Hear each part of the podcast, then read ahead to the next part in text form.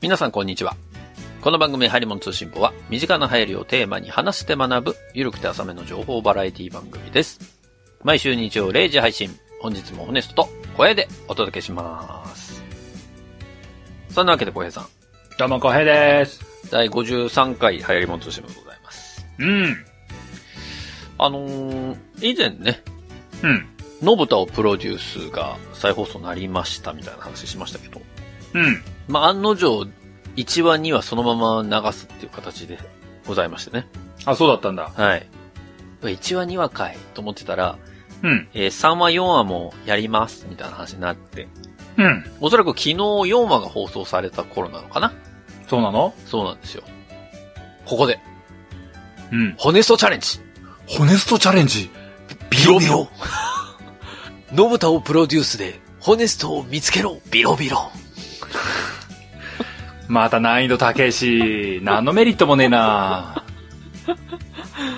!3 話4話は、骨っぷさ3話以降はね、僕映ってるんですよ。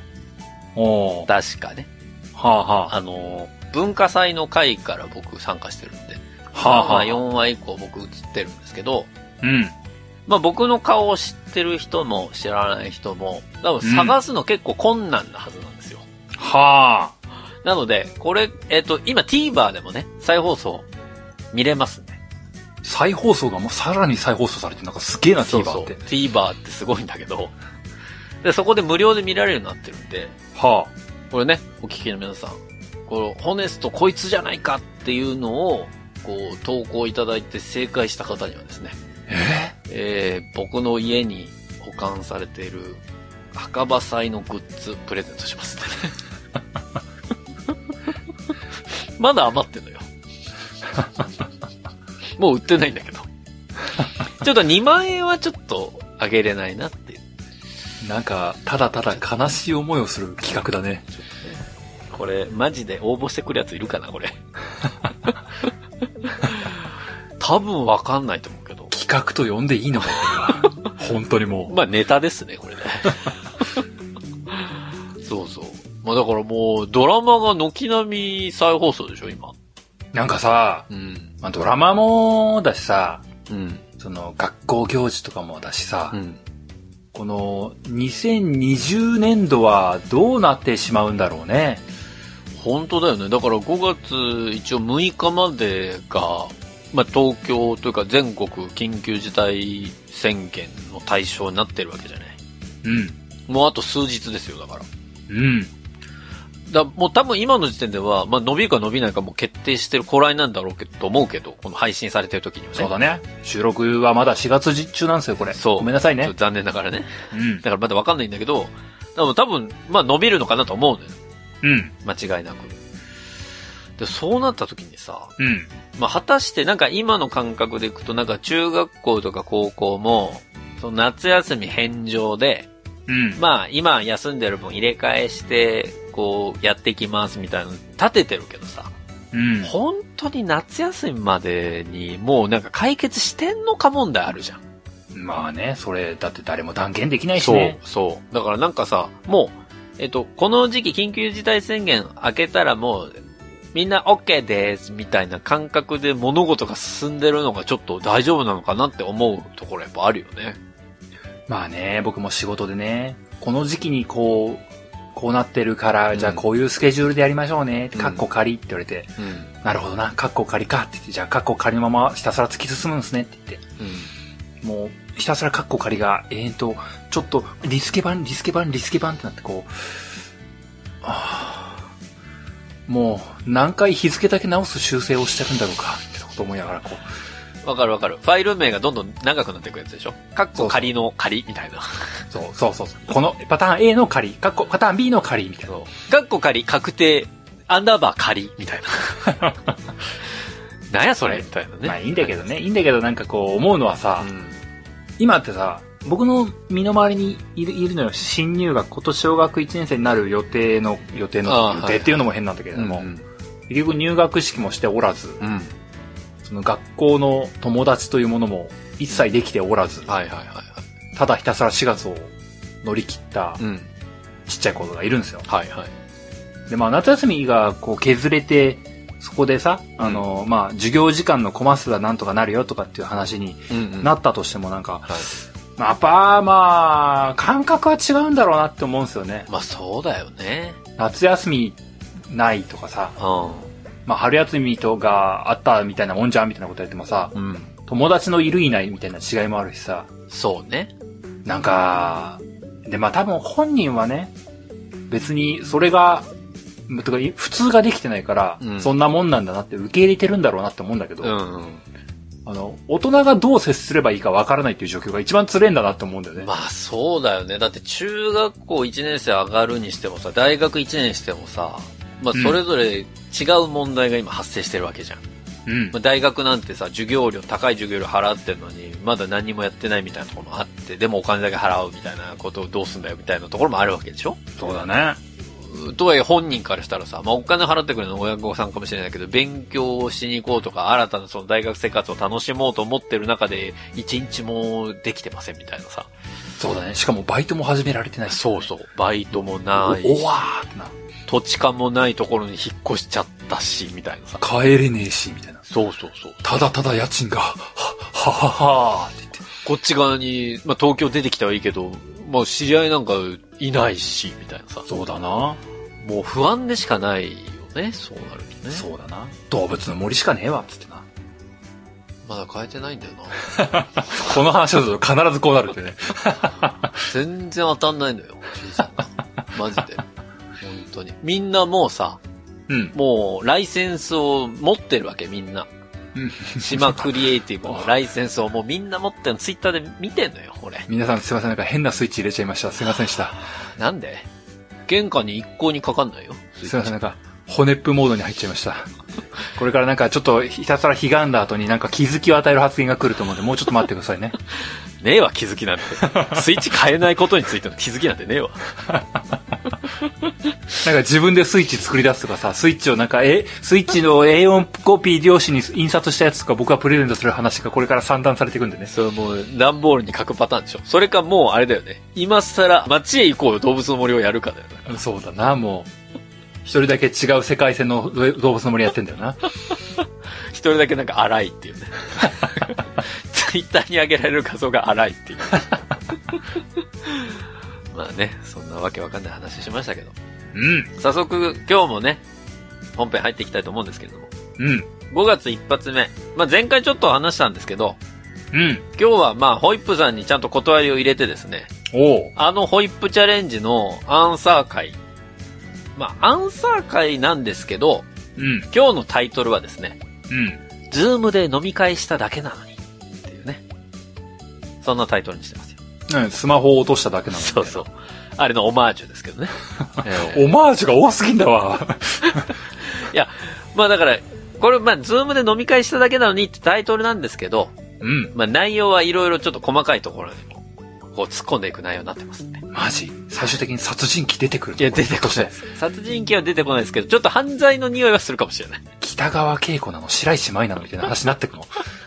よくご存知だね。 まあ、ということで早速、本編に参りたいと思います。うん。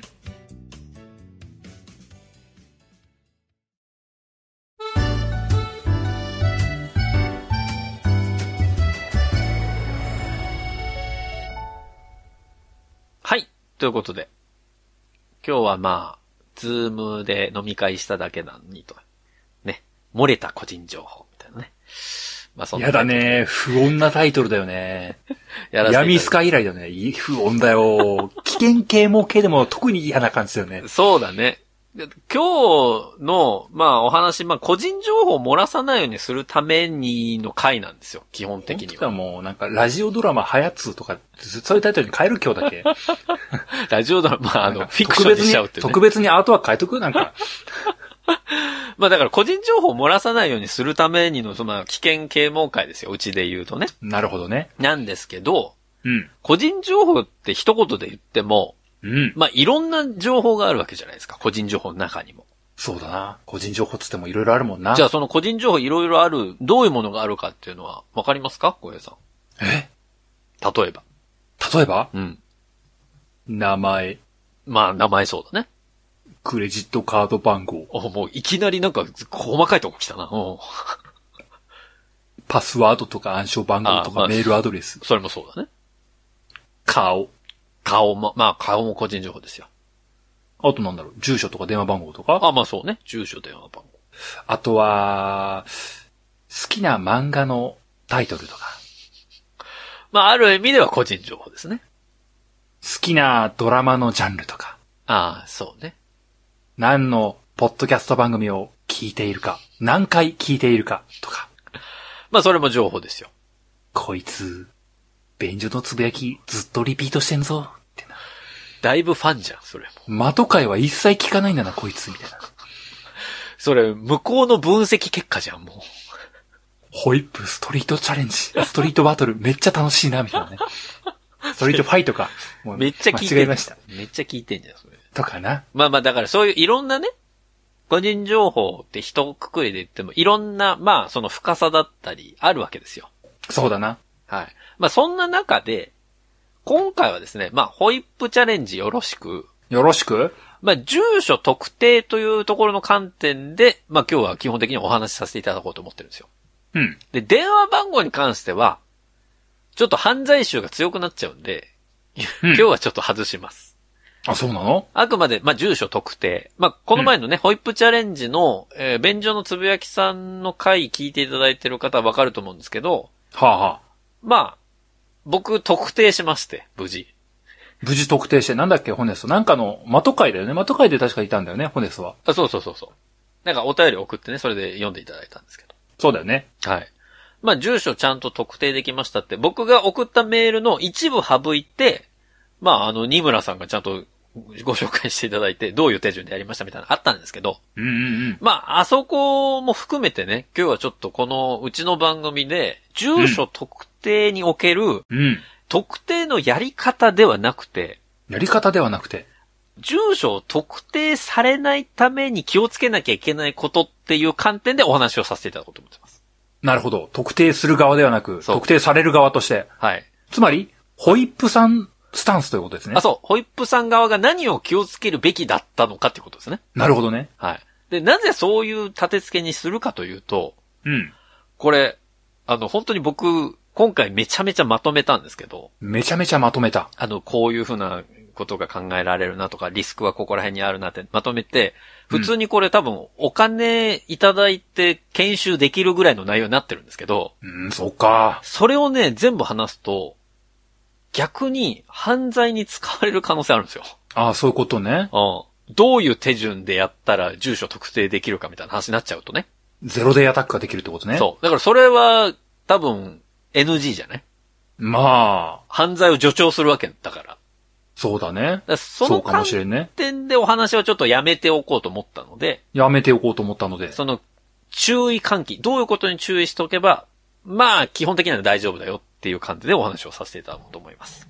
ちょっとマイルドにするってことそうそう、ちょっとマイルドにして、ここさえ気をつけとけば、逆にそれを、やり方を知ってる人がアタックしてこようと思っても、あ、この情報ないからいけねえわになるんですよ。なるほど。だからその手法を知ってなくても、防御の仕方さえちゃんと心得ておこうねっていうことですね。ホネスがクリティカルな部分を話してくれると。そうそうそう、そういうことです。はい。悪用しないでね、みんなね。はい。そんなわけで、突然ですが、ここで浩平さんに問題です。出ました問題。えー、浩平さんがうん。リアルで知っている人がいたとします。リアルで知っている人がいたと思います。ホネストかなまあ、うんホネストでもいいですし、ホネスえー、まあ、会社の誰かでもいいですわ。トうん。うおん。友達でもいいです。なるほど。あなたはその人の人物は知っているけれども、うん。住所を知らないとなった時にね、まあ確かにホネストの住所知らないな。知らないでしょうんじゃあその人の住所を知りたい場合に、うん。一番手っ取り早いのはどういう方法があると思いますかあんまりホネストの住所知りたいという気持ちにならないな。なれどうしよなうかれ、そこはちょっと、気にしろ、ちょっと。住所を知りたいと思った場合に、はいあなたがリアルで知ってる人で、話したこともある人で、うん。住所を知りたいっていう時に一番手っ取り早い方法、うん。なんでしょ帰り道ついてく。うあ、いきなりそこに飛んじゃうのね。えでも、一番手っ取り早くないいや、このパターンの場合、一日でできるよ。一番手っ取り早いの何かっていうと、うん。本人に聞くが正解なんですよ。ああ、なるほだどって。リアル。ルで知ってるんだもん。そっか。あなたがリアルで知ってる人で、住所を知りたい場合、一番手っ取り早いのは本人に聞くですよ。なるほどね。仲いいポジションのスタンスなんだね。あまあ、仲いい。まず導入間違えたわ。いや、でももう、まあ、そういうことなんです。あのなるほどな。ちょっとストーカースタンスから入っちゃったわ。いや、でもいいんですよ。ストーカースタンスでも、まあ、後々で出てくるんですけど、そうか。ホイップサイコパスクイズの オマージュだったか。やられたぜ。ノーマルサイコパスになれなかった。普通に、リアルで会って、認識がある人だったら、普通に聞きゃいいじゃないですか。確かにね。その通りですわ。まあ、それが確実だし、お金かからないし、正解なんです。なるほど。で、これが一般の人の考え方ね。うーん。でここから、これ以降はちょっと雲行き怪しくなってくる話なんですけど、うん。じゃあ、リアルで知ってる人で、うん。相手に悟られないようにっていう条件のもと、住所を知りたい場合。これ一番手っ取り早い方法なんでしょうかっていうと、うーん。さっきと違うのを出さないとな。うー ん。総務に聞く。 会社の場合ね。 まあ、でもね、すいません、すいません、あの、あ今度、ホネスト、なんか、誕生日らしいんすよ。ってちょっとサプライズでプレゼントじゃなくて、総務の〇〇さん、ち、ち、ち、ち、ち、ち、重賞してくんですかすいません、すいません。それ、だから、総務が漏らしても、それはも、それはそれで問題だけどね。そうだな。今のコンプライアンス的にはダメだろうな。まあ、ただ、えっと、まあ、住所知ってしいそうな友人に聞くっていうのね。グリーンティーさんに聞けばいいのかなるほどな。まあまあ、そういうパターンもあるじゃないですか。ただ、それは、教えてくれなさそうだな、グリーンティーさんはな。もうちょっと緩い人だな。ちょっと、うまうまさんまず飲みに連れていくしかないな。そこからだ。上場は緩いんかって話だから。 でもそれはね、実は僕の中では三角なんですよ。ええ丸ではない。丸ではない。で、なぜかっていうと、その友人がは本人に、あ。うんい。やなんか住所聞かれたよって話しちゃったら、悟られちゃいますよね。そうだね。うん。だから、完全な丸ではない。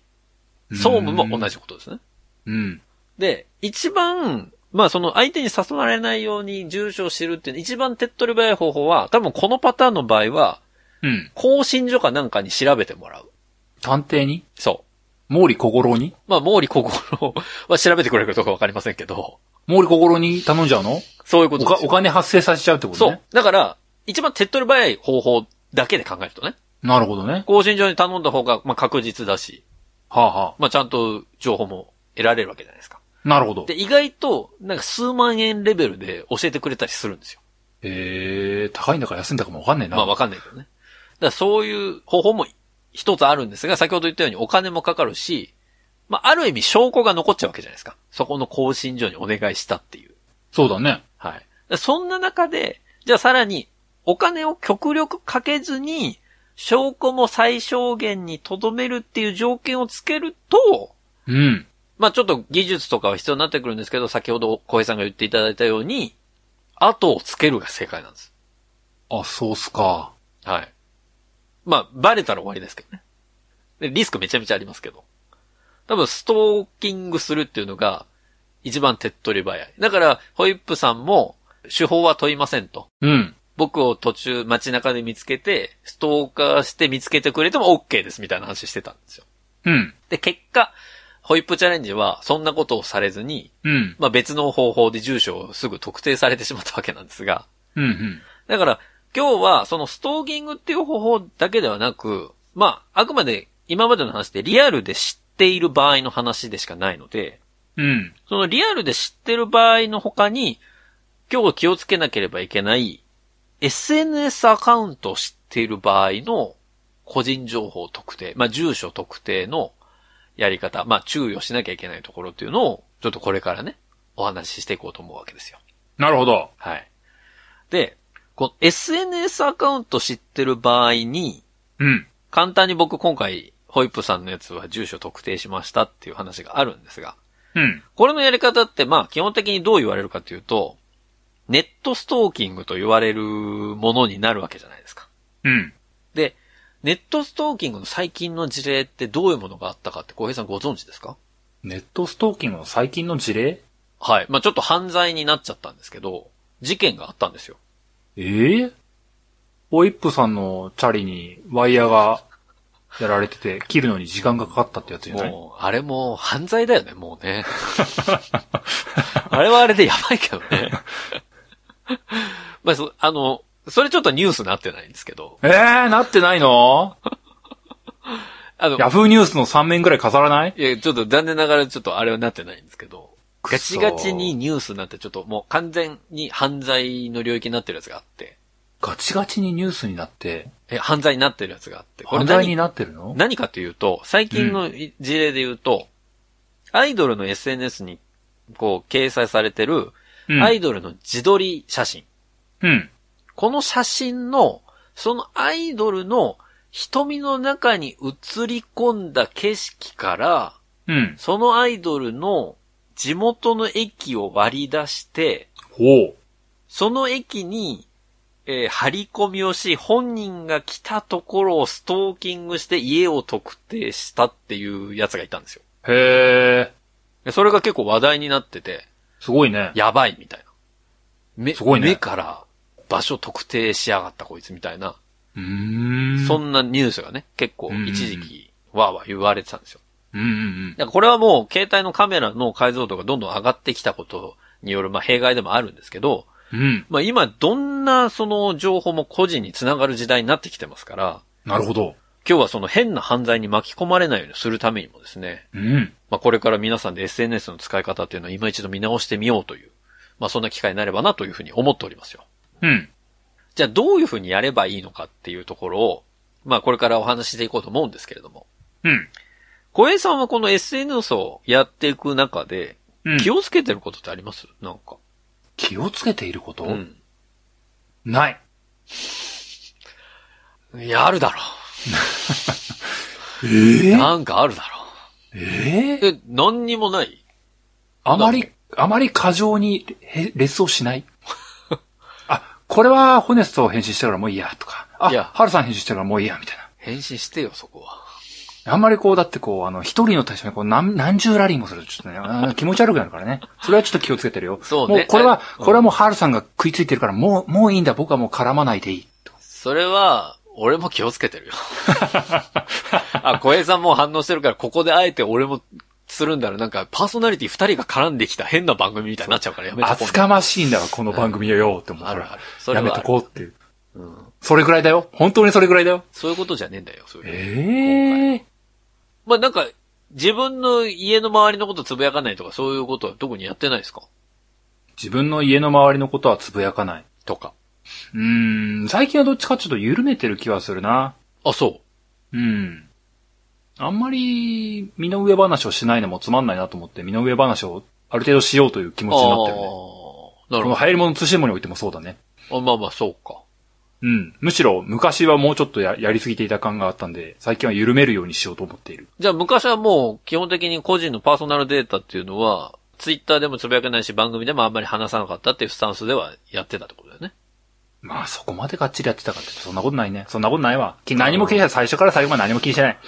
まあまあ、僕は、まあ、なんでしょうね。その SNS で気をつけるっていう観点でお話をすると、まあ、うん SNS で気をつけるというか、まあ、特定をされないためにどうするかっていうところの観点でお話をさせていただくと、うん。一番いいのはもちろんその SNS 時代やらないっていうのが、回としては一番いいわけですよ。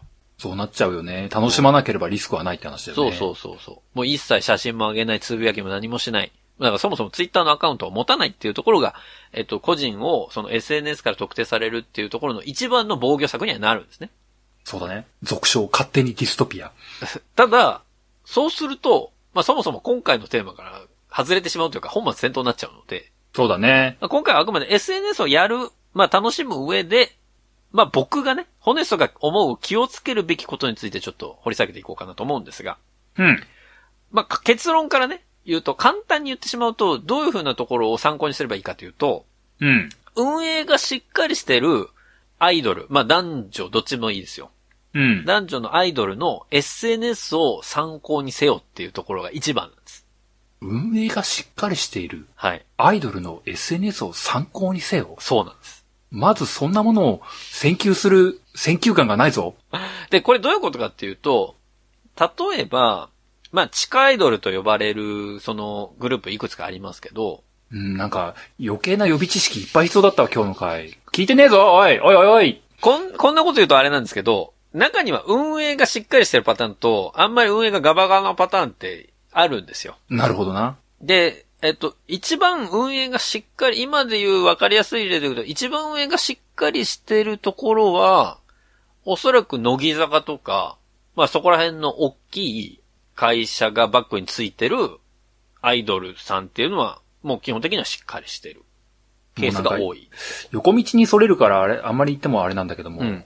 新潟のやつもあったから、なんかその言葉さえもなんか信用していいのかわからないわ、僕は。あ、でね、まあ、新潟のやつも、まあなんとも言えないんですが、なるほど。いや、運営がしっかりしてるっていうのはどういうことかというと、アイドルがつぶやく内容っていうのを、基本的に管理側が一回目を通して、これはつぶやいても大丈夫ですっていうのを、しっかり見てる運営が出してるツイッターは大丈夫なんですよ。はい。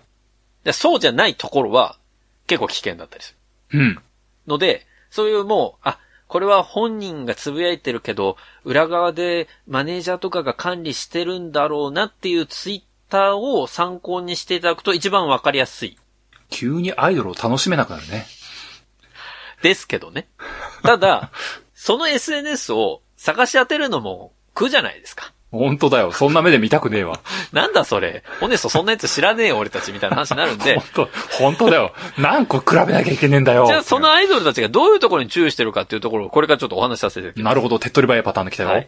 で基本的に気をつけるところのまとめ。まとめ、一つ目。うん。もうこれ基本的ですけど、本当に。SNS の GPS 設定は必ずオフにしてくださいっていうことです。なるほど。で、写真を投稿するときももちろんそうなんですけど、写真に GPS 情報がついてるパターンもあります。育児不情報というやつだね。そうそう。で、そこで、どこで撮られたかっていうのがバレることもあるし、SNS にそもそも GPS 情報をつけるっていう、それがオンになってると、どこどこでつぶやかれましたっていうのはツイートにね、出たりするんですよ。はあ。で、そこがオフになってなかったら、まず、あなたの情報はガバガバだと思ってください。ガバガバ。それ設定でちゃんとオフにできますから。それをまず見ていただく。はい。で、えっ、と、二つ目は、載せる写真に特定、場所を特定できるものが写っていないかどうか。急に難易度高くなりましたね。こっからですよ、こっから。そう。これ、まあ、前回の話もありましたけど、まあ、お便りでもいただいてましたけど、ランドマークを写さないっていうところは基本的にあると思うんですよ。うん。で、そんなん誰でも思い浮かぶわけじゃないですか。ランドマーク映しちゃダメだろうな、場所特定されちゃうなってわかるわけじゃないですか。うん、そうだね。で、それ以外に気をつけなきゃいけないのは、例えばね、なんてことない普通のマンションとか建物とかも、基本的にはあんまり映さない方がいい、背景に。お、お、お、あと、レストランとかお店の名前ね。お、お。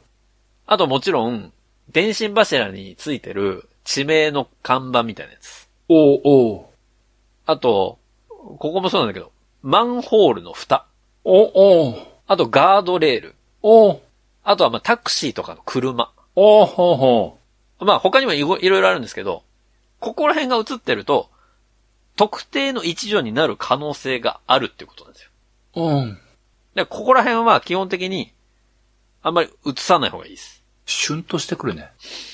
その、それの除外事項を除いた写真って何ができんだろうって思っちゃうまもんあ、ね。それは後で言いますから、まあ楽しみにしててくださいよ。 でね、三つ目。これ写真だけじゃなくて、うん。つぶやきの内容にも場所を特定できるものが含まれてないかどうかっていうところは、まあ気をつけなきゃいけないです。は、はい。あとは、部屋の中ね。写真で言うと部屋の中。部屋の中。間取りがわかるような写真とか。間取りがわかるとダメ。あと、窓からの風景がちょっと映ってるとか。窓からの風景が映ってる。はい。まあ、1階2階だったらそんなに気にすることないかもしれないですけど、ちょっと高層階に住んでて、窓からパチッと撮った風景が、なんかちょっと見えるっていうのも実は危険だったりします。うーん。でこの、まあ、4点を基本的に気をつけてればですね、うん。僕は大丈夫だと思ってます。な、な、な、なる、なるほど、なるほど、そ、そうですか。はい。で、あの、詳しくは言わないですけど、はあ。どんなものの世界にも、うん。マニアとかプロフェッショナルがいるってことを忘れないでいただきたいんですね。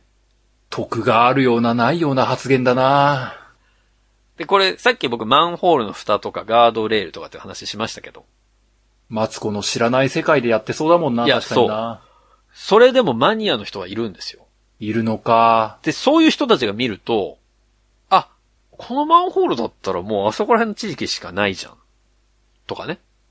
なるほどね。あ、このガードレールつったら何区だな。みたいのは、え見たらわかるんですよ。なるほど。で、僕、ホイップチャレンジのところのお便りでも送った時に書いたんですけど、うん。ホイップさんの家から撮影された写真にガードレール写ってたんです。あとマンホールの蓋も写ってたんです。うん。それで大体、どういう位置に家が建ってるかって分かっちゃうんですよ。うん。だからそこら辺はね、本当に、映すときには気をつけてほしい。なるほどね。で、今言ったのはあくまでもう、自宅周辺で気をつけていただきたいことです。うん。だから、例えば旅行先とかで、そこら辺は気にすることはないんですよ、別に。うん。だからもう旅行先行った時に、まあ、例えば僕が仙台行って仙台の周りで写真撮りました、それアップしました。まあそこにマンホールが映ってようが、ガードレール映ってようが、まあ旅行先の話なので、うん別に特定されても問題ないわけじゃないですか。ホネスト自身が自宅から離れているがゆえにセーフってこと自分の家の住所は、まあ特定されるわけですよね。こいつ、仙台にいるぞ。自粛してねそ、まあ、それ叩かれるポイントになっちゃうんだけど。 ただまあ芸能人の場合は、リアルタイムで旅行先のものは、まあ、つぶやかないようにはしてたりするんですけどね。え。その、今仙台にいるなっていうの分かっちゃうんで。なるほどね。まあそういうのは芸能人からしたらそこは控えるべきなんですけど、別に一般人はそこら辺は、まあ気にしないで、まあ投稿していただいていいのかなと。うん。で、逆に芸能人はツイートしていいんだけど、一般人は気をつけた方がいいよっていうつぶやきもあって、何それ何かっていうと、うん。えっと、仕事に関すること。仕事に関すること。芸能人は、もう職業が分かってるじゃないですか。芸能関係。うん。だから雑誌の撮影に来ましたとか、現場に来ましたとかっていうのはもう、まあ仕事先ここなんだろうなっていうのは当然分かりますよ。なるほど。ただ一般人は、うん。仕事先も基本的には開示してないケースが多いですよね。そうだね。だからそういう時に、あと会社は仕事のこと書くなよっていうよね。あ、そうそう。だからそういうのがあるので、えっと、仕事先でこういうとこ行きましたとか、あとはイベント展示会こういう展示会行きました、こういうイベント行ってきましたみたいな仕事関係のやつをやることによって、あなたの職種が大体どういう職種かっていうのが分かっちゃうんですよ。なるほどね。6月にやるイベントの準備で、ま、幕張メッセに来ました。そうそうそうそう。いや、6月にやるイベントってこれしかないじゃんみたいな話ってことで、そうなったら、もこいつ建築系じゃんみたいな話う、そう、そういうことなんです。なるほどで、ね。極端に言えば、その準備してますみたいな瞬間に、そこの会場にその人がいるってバレちゃうんで、うん。行きはいるわけじゃないですか。会いに行ける一般人だな。そう。で、例えば SNS で自分の写真とかアアップしてようものなら、うん。その人にストーキングされたら終わりなわけですよ。なるほど。ね。もう住所分かっちゃうわけだから。だかうらんさっきのリアルで知ってる人のパターンになっちゃう。だかわけなんでうーんらそこは気をつけなきゃいけない。なるほど。っていうところで、まあそこが一般人と芸能人の違い、気をつけなきゃいけないところの違いですね。うん。で、あとは普段皆さんが居住区をどこまでその SNS 上に開示してるかによっても変わってくるんですけど、うん。テレビ番組のツイートね。テレビ番組のツイート。はい。で、まあ、東京の人だとあんまり、まあ、気にしないところ多いかもしれないですけど、例えば地方でどこに住んでるかあんまり知られたくないっていう場合に、例えばうん小平さんもう仙台って言ってますけど、うん。まあ、と仙台とも言ってない状態で、うん。地方でしか放送してない再放送の話をした段階で、あ、この人東北なんだなっそうだな。てバレたりするわけじゃないですか。いやー、サンドイッチマンのぼんやりニュー TV が ね、この間宮城県知事出たってたんですよいって。や、俺たち知らないから、それ。全国的にもみんな見てると思うんですけどってだからその、そう、ローカルの番組とかを知らないで出しちゃった場合ね。みんなポカーンってして何も面白くないし、さらにただ、こいつ宮城に住んでんだなって思 われて、しょんぼり。そう。だから、そういう自分の居住地域がどこかっていうところを開示してない人は、そういうところもちょっと気をつけなきゃいけない。テレビ番組ね。はいラジオとかもそうなのまあ、ラジオとかもそうですね。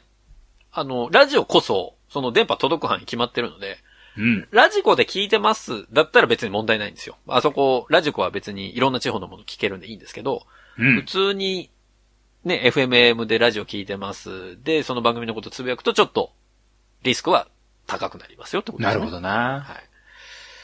で、ここまでね、注意しなきゃいけないところっていうことで挙げてきましたけど、うん。ここまで聞くとですね、うん。ある疑問が一つ解決するんです。その、アイドルのつぶやきに関する疑問っていうのが一つ解決するんですけど、えそれ何かっていうと、アイドルのつぶやきに疑問なんかいといたことないよ。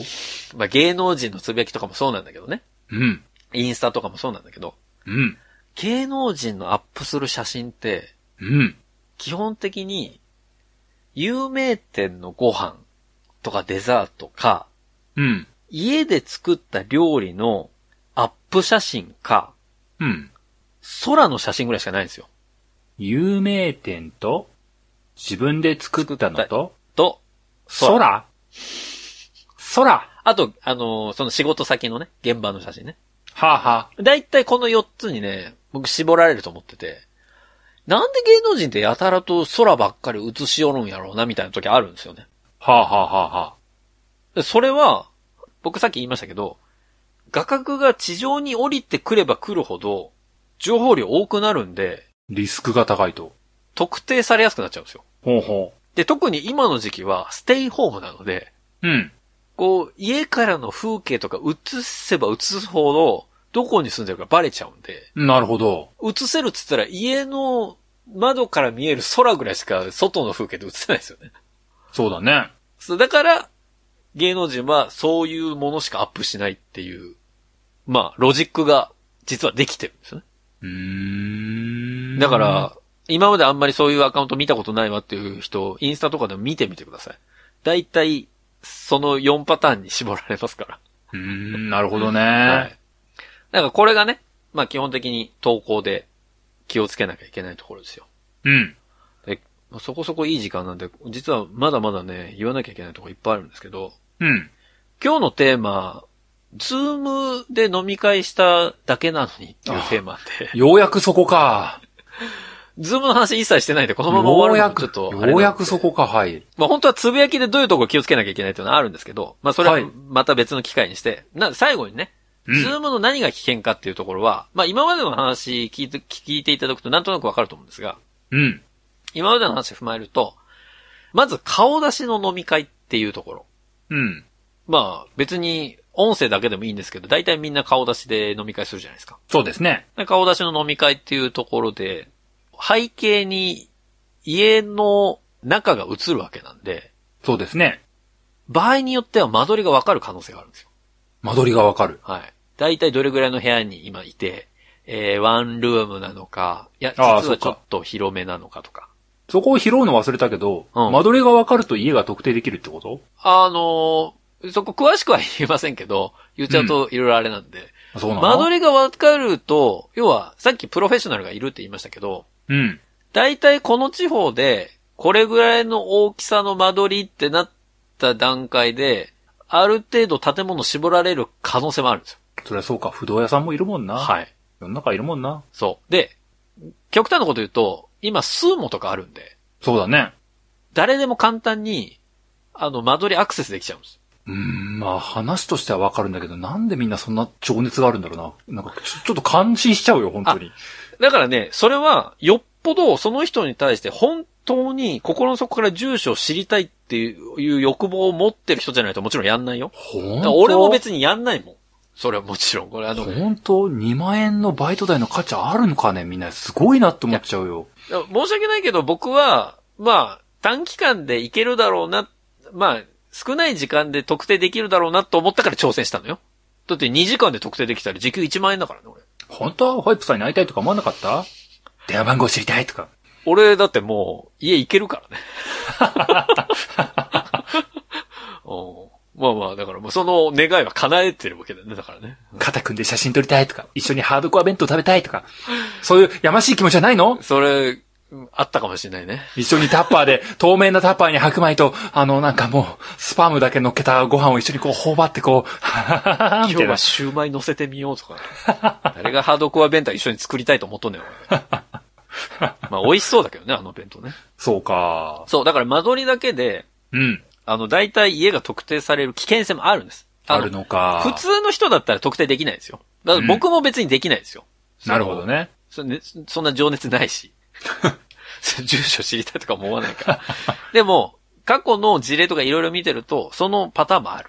なるほどっていね。うのと、あと窓の外の風景からおおよその場所がわかる可能性があるんで、ズーム飲み会で例えば窓の夜景とかが見えるとかね。すげえな。何の能力者たちなんだろうな。あとね、窓の外の風景だけで、だいたいそのマンションの何階に住んでるかっていうのわかるから。すごい。能力者たちみんなやばい。あるツールを使うとそれもすぐわかるんですよ。それ何か言いませんけど、多分僕もある程度わかる。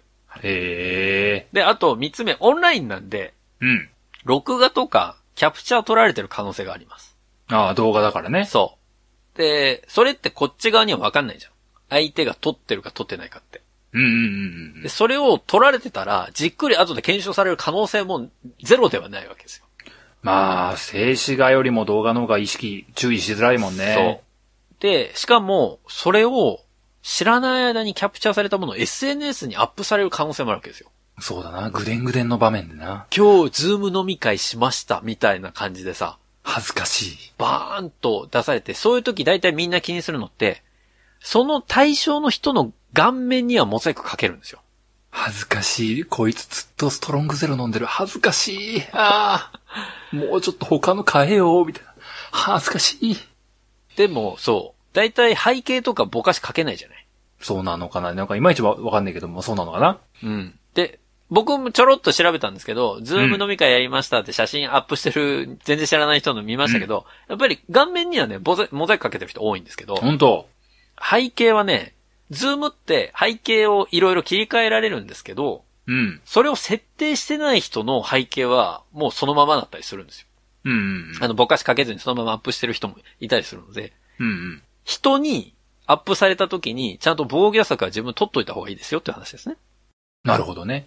で、あと、ズームとかユーザー名が自分の画面の左下にね、相手側にこう表示されたりするんですけど、うん。そこを本名とか自分のローマ字アルファベットでバーって書いてると、それキャプチャーされてアップされたら本名バレるんで、悲しいね。そこも、だから登録する内容を、あの、名前をね、注意しとかなきゃいけない。難しいね。だから、ズーム飲み会、パッと、なんか適当に、あ、みんなやろうぜ、つって、まあ知らない人も一緒に、ズーム飲み会やろうよ、ウェーイで、知らない間に、個人情報ダダ漏れの可能性は、ゼロじゃないんです。なるほどね。だから、ズームで飲み会しただけなのに、というタイトルで、 今回お話をさせていただきましたけど、うん。もしかすると、あなたの個人情報は、ダダ漏れになっている可能性もありますので、うん。ぜひ、ズームに限らずね、不特定多数の人とオンライン飲み会する際には、えー一度ご注意をしていただきたいなというところで、今日のお話とさせていただきます。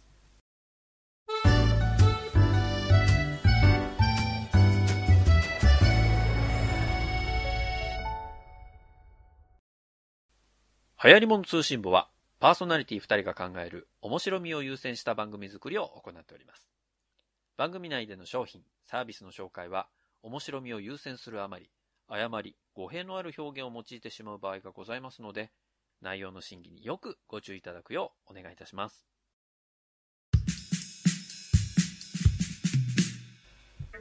はい、エンディングです。ういやー、喋ったな。ん。なんか、根元の部分のところは触れられてないんだなっていうふうな気はしますけどもね。あのね、そすごくもどかしくて、うん。これ根元の部分を話したらね、うん。多分みんな、うわー、なるほどってなるし、うん。あ、それ本当に気をつけなきゃいけないな、怖えなっていう話になるんだけど、うん。まあさっきも言ったように、それを話してしまうと犯罪につながる温床になる可能、まあ助長する可能性があるっていうのと、うん。それを話すと、ただ単純にホネスト気持ち悪いに終始すると思うんで。やめときました、今回は。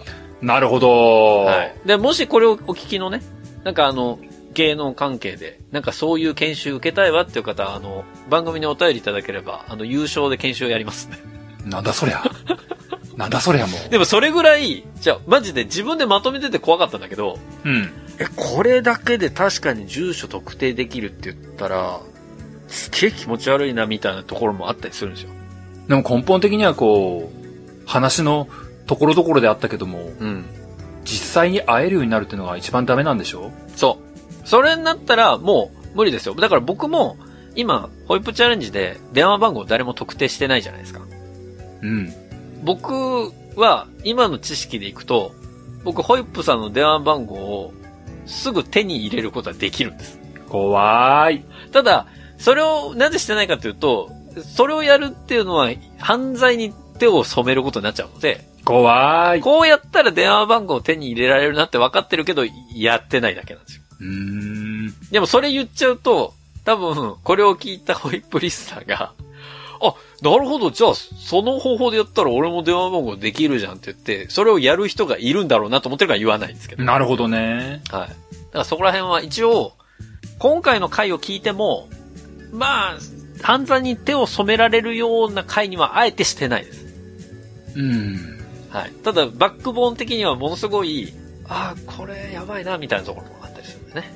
なるほどね。ぜひどうしてホネストがそんな知識を手に入れたのか、聞きたいような、聞きたくないようなですね。だからまあそれはもう完全に、その住所特定っていうところでいくと、エキストラやってる時から含めて、そのロケ地の特定をしたいっていう欲求が高かったからだけどね。なるほどはな。い。まあね、そんな怖いお話させていただきましたけど。うん。あの、本当になんか今ちょっとストーカーで困ってるんですとか、なんかあったら、あの、お教えしますんで言ってください。こういう、こういう誘いに乗って会った瞬間が一番ダメだってことを、今日のやつをもう一回聞くとわかりますから ね。会うとダメだってところに最初に話してますからね。そう、会うとダメだぞみん な。まあそんなわけでね。うん。えーもう本当に今までにないぐらい、今までの日にならないぐらい危険啓蒙会というか注意喚起会でしたけど、まあ、あの、過去にこんなことをやられたことありますとか、いや、実はこういうことがあって、ホネストさんの今回の話聞いたら、すべてが納得できましたとかあれば、ぜひお便りをお送りいただければと思います。いつから恐怖番組になったんだろうな。あそうだね。 お便りは番組ホームページのお便りフォームからお送りいただければと思います。えー番組ホームページでハリモト新聞で検索するとアクセスいただけます。また、ツイッターをご利用の方は、ハッシュタグハヤツを使ったツイートも募集中です。えー皆さんからのメッセージお待ちしております。そのわけで、ハリモト新聞第53回は以上でおしまいです。また次回お会いできればと思います。お相手は私、ホネストと、小平でした。それでは皆さん次回まで。ごきげんよう、さようなら。また来週